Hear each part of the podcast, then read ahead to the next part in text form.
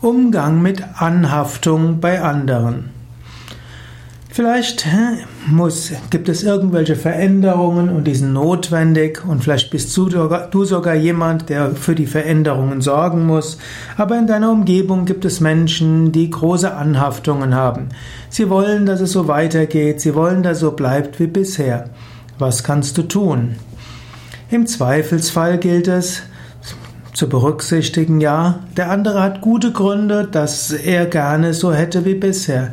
Es gibt gute Gründe, weshalb er, weshalb er will, dass sein Schreibtisch so bleibt, dass er mit seinem Kollegen zusammen bleibt und so weiter. Gibt gute Gründe. Trotzdem, du hast gute Gründe, es zu ändern. Manchmal musst du, obgleich du weißt, dass du jemand anderem dabei wehtust, das tun, was notwendig ist. Du kannst probieren, es so einfühlsam wie möglich zu machen und dann musst auch du loslassen. Manchmal musst du deine Verhaftung loslassen, immer gewollt, immer gemocht zu werden. Manchmal ist das der Preis dafür, dass man Verantwortung übernimmt.